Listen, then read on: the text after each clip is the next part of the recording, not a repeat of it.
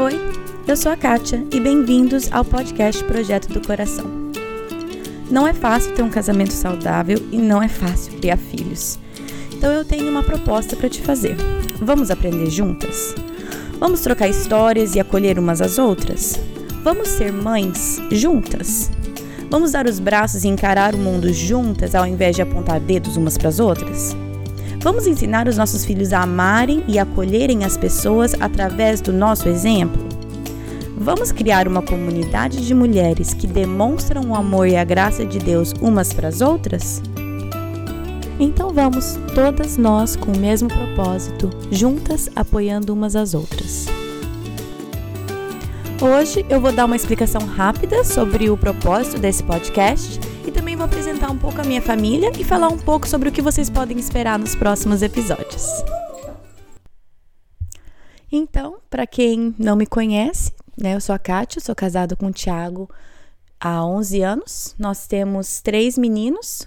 O Lucas tem 6 anos, o Samuel tem 4 e o Caleb tem 2.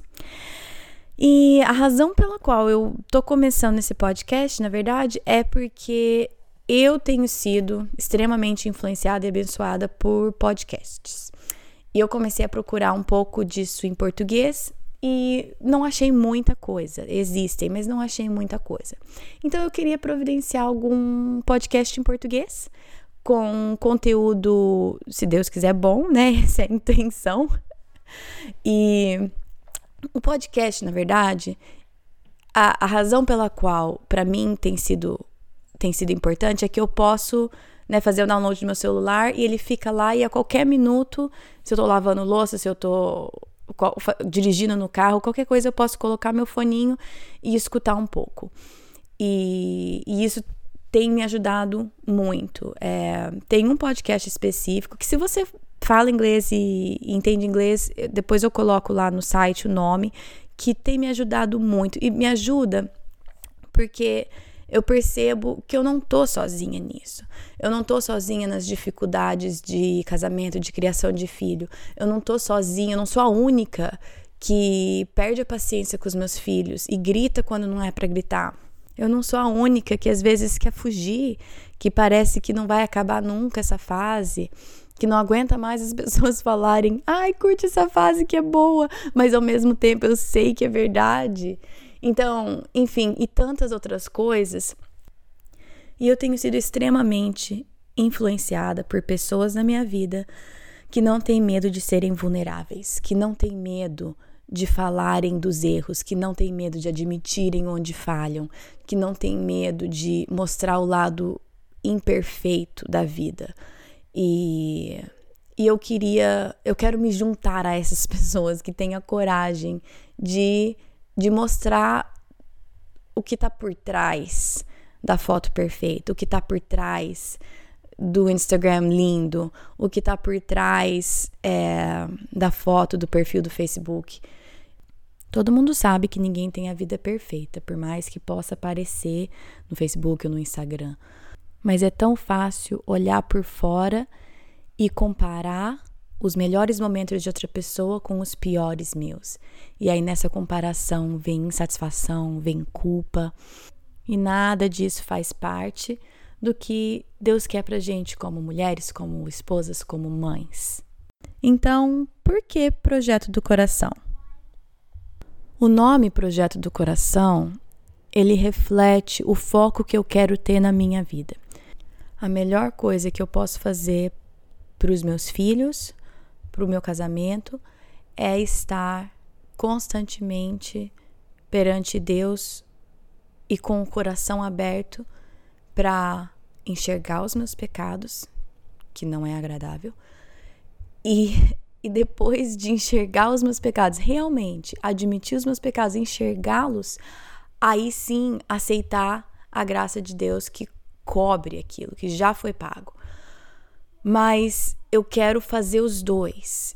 Eu quero tanto enxergar o meu pecado quanto aceitar a graça de Deus. Porque se eu só enxergar o meu pecado e não aceitar a graça de Deus, aí eu tô carregando culpa e um peso que não é meu, porque Jesus já morreu na cruz para pagar isso, certo? Mas se eu só aceitar a graça e não tomar o tempo para enxergar e realmente refletir nos meus pecados e enxergar mesmo a podridão do meu coração, eu corro o risco de achar que alguma coisa é mérito meu. Eu corro o risco de achar que alguma coisa boa é fruto do meu trabalho ou do meu esforço na vida dos meus filhos e não enxergar que qualquer coisa boa que surgir no meu casamento, na minha família, dos meus filhos, é só o trabalho de Deus na vida deles. Então, deixa eu mudar de marcha um pouco e falar um pouco sobre a prática. Por enquanto, eu tô falando só em hipotéticos, né? Mas não tem nada de hipotético aqui. Tudo isso acontece diariamente aqui em casa. E, eu tô falando que vulnerabilidade é o que faz a diferença para mim quando eu tô escutando alguém falar. Então eu tenho que começar com isso, né? Eu vou explicar um pouco uma situação que aconteceu aqui em casa recentemente. Nem lembro quanto faz, umas duas, duas três semanas. É, eu perdi completamente a paciência com um dos meus filhos. É, eu vou proteger a privacidade de quem é e de como que foi a situação, mas perdi a cabeça. Esse né, dito cujo filho estava realmente desobedecendo, tava, tinha tudo isso. Mas eu perdi a cabeça, gritei, perdi a cabeça assim de uma maneira que eu nunca tinha perdido antes. E olha que já perdi a paciência um, um bom par de vezes. Mas enfim, foi feia a coisa. Foi feia a coisa entre eu e esse filho. E essas reações aí que eu falei, eu passei meio que por todas. É, primeira coisa foi a culpa enorme. Olhei só para o meu pecado e não enxerguei a graça de Deus. Me senti horrível, chorei, não ia me perdoar, não ia eu não ia conseguir superar aquilo. Aí passei pela fase de tudo isso aqui tá em espaço de meia hora. Aí o que, que eu comecei a fazer? Comecei a jogar culpa em cima dele, tudo na minha cabeça. Comecei a pensar, ah, mas também, tanto de vezes que aconteceu aquilo, tanto de vezes que ele desobedeceu, é claro que eu perdi minha cabeça. É claro que acabei gritando com ele. Ou seja, o que eu tava fazendo? Tava colocando a culpa em cima dele, certo? Tô colocando a minha culpa em cima dele. E, e aí eu também fui pro lado de aceitar só a graça e não ver o pecado. Comecei a ver, tipo assim, e pensar coisas assim. Ah, mas Deus perdoa, passa, tudo bem, passou. É, que mãe que não perde a cabeça? Quem que não fica. Quem, quem que, com quem que isso nunca aconteceu, né? Quem que nunca gritou com o filho? Quem que nunca perdeu a paciência? comecei a ter essa atitude. Ou seja, numa situação aqui, eu fiz os três, né? Eu joguei a culpa em cima dele. Ele tinha culpa no cartório, mas a minha culpa eu não poderia transferir para ele. Eu também vi só o meu pecado e fiquei o pó, fiquei chorando, liguei pro meu marido, eu sou a pior pessoa do mundo. Teve isso. E aí teve o outro lance de racionalizar, falou assim: "Não, mas é claro, eu tô no meu direito de perder a paciência e tudo isso, né?" Então, tudo isso para falar o quê? O que eu quero aprender a fazer, eu quero aprender a admitir o tamanho do meu pecado, que foi o que eu, né, no final desse meu redemoinho aí de emoções e de reações, que é o que? Chegar no meu filho e pedir perdão, falar, filho, eu perdi a cabeça. Eu perdi a paciência. Eu não deveria ter reagido assim com você. Eu não deveria ter gritado, reagido dessa maneira. Me perdoa. Por favor, me perdoa.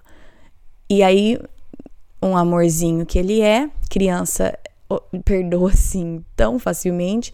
Ele, tá bom, mamãe, não tem problema. E aí eu tive que corrigi-lo, eu tive que falar: não, não é que não tem problema, tem problema. Eu não quero que ninguém te trate desse jeito que eu tratei. Não é aceitável nem eu te tratar desse jeito. Então, não é que não tem problema. Eu quero que você fala, eu te perdoo, mamãe, porque o não tem problema é como se fosse minimizar o meu pecado.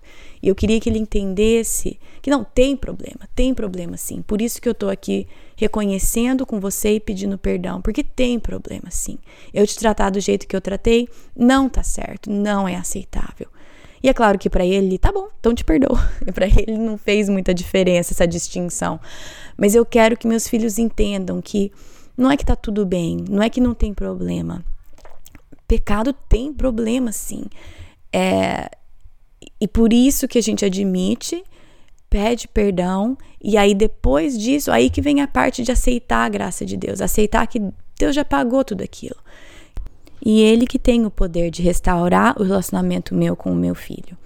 Então, a razão pela qual eu tô contando essa história é que eu vou pedir vulnerabilidade de todo mundo que que tiver nesse podcast.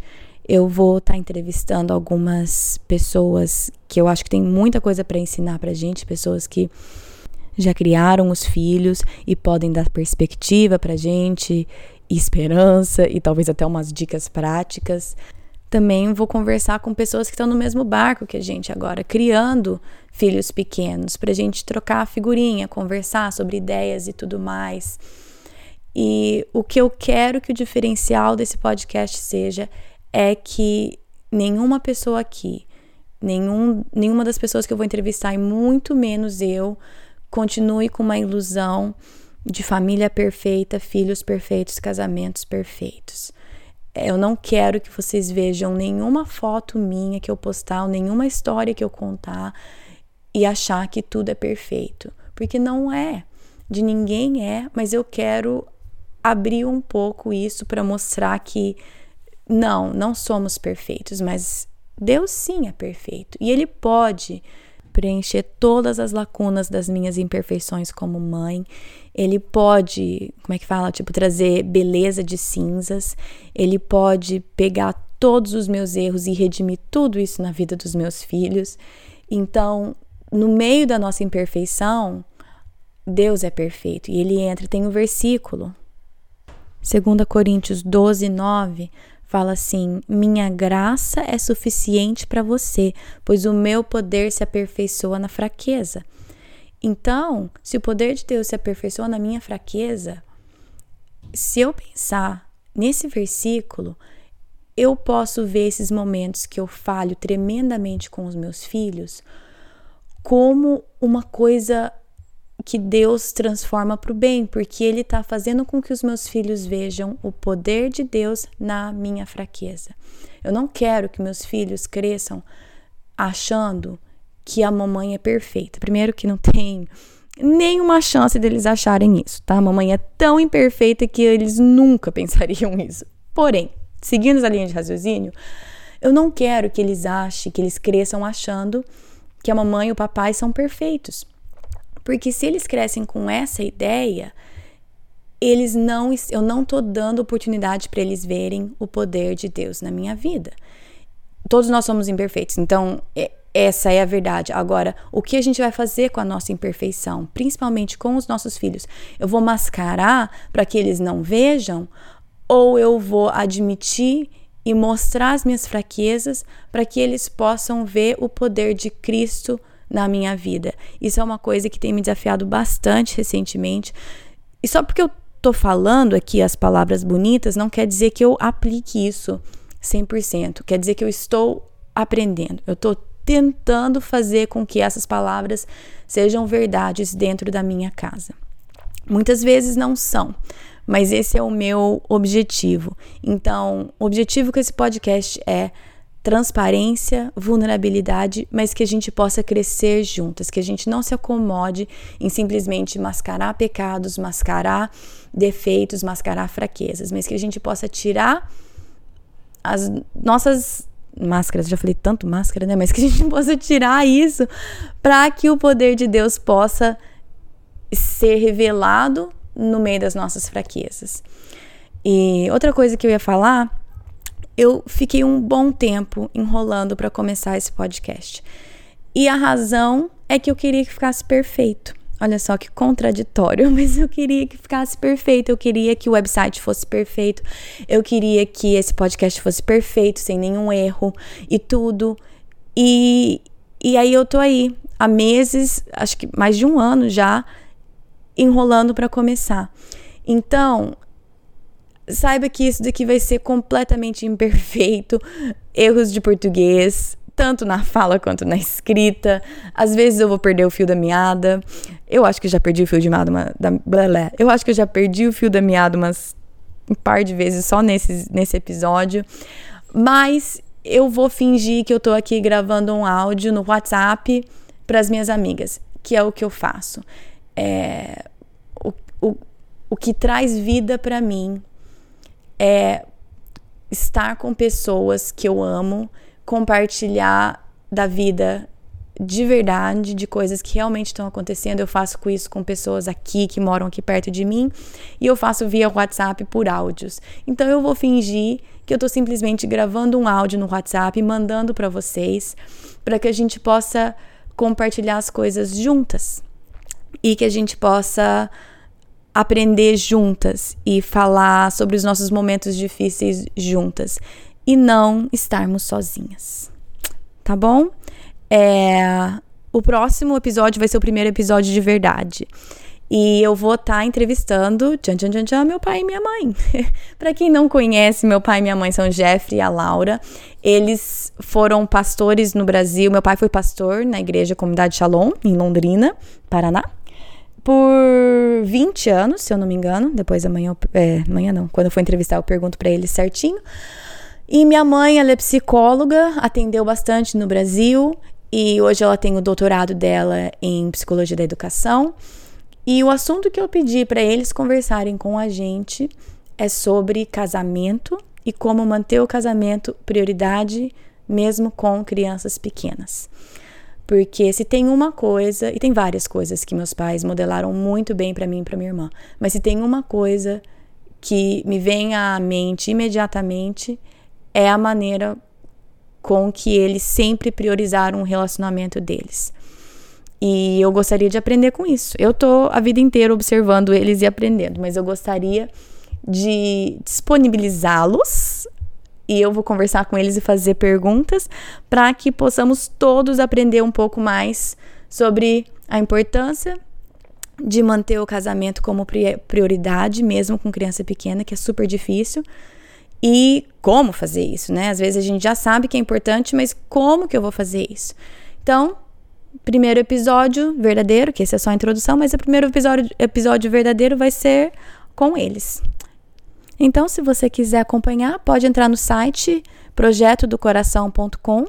Lá tem uma aba que chama podcast, você pode clicar lá e tem um tutorial bem simples para te explicar como receber podcast no seu celular, se você quiser, ou você simplesmente pode olhar no site, tem uma aba que chama episódios e você pode clicar lá e escutar do site direto. Então tem várias opções para vocês. E toda vez que eu mencionar alguma coisa no podcast, ou algum, igual eu mencionei o podcast em inglês, é, eu vou colocar lá um post só com qualquer detalhe que eu comentar aqui, qualquer coisa, para você não ter que anotar nada enquanto você está escutando. Todas as anotações vão estar lá no site também. A minha intenção é lançar um episódio novo a cada 15 dias. E se você quiser se inscrever lá no site, você pode receber uma notificação direto no seu e-mail de quando tiver um episódio novo. Então, até a próxima! Na Bíblia, em Miqueias 5:5, está escrito que ele será a sua paz. Se eu acredito na Bíblia, eu acredito que apesar das minhas circunstâncias, ele será a minha paz. Meus filhos estão tocando terror dentro de casa? Ele será a minha paz. Estou me sentindo culpada por não passar mais tempo com os meus filhos? Ele será a minha paz. Estou cansada de ter as mesmas brigas de sempre com meu marido? Ele será a minha paz. Gritei e perdi a paciência de novo? Ele será a minha paz. Vamos tentar lembrar disso e, com a ajuda de Deus, escolher a viver nessa paz todos os dias. O intuito desse projeto inteiro é. Qual que é o intuito desse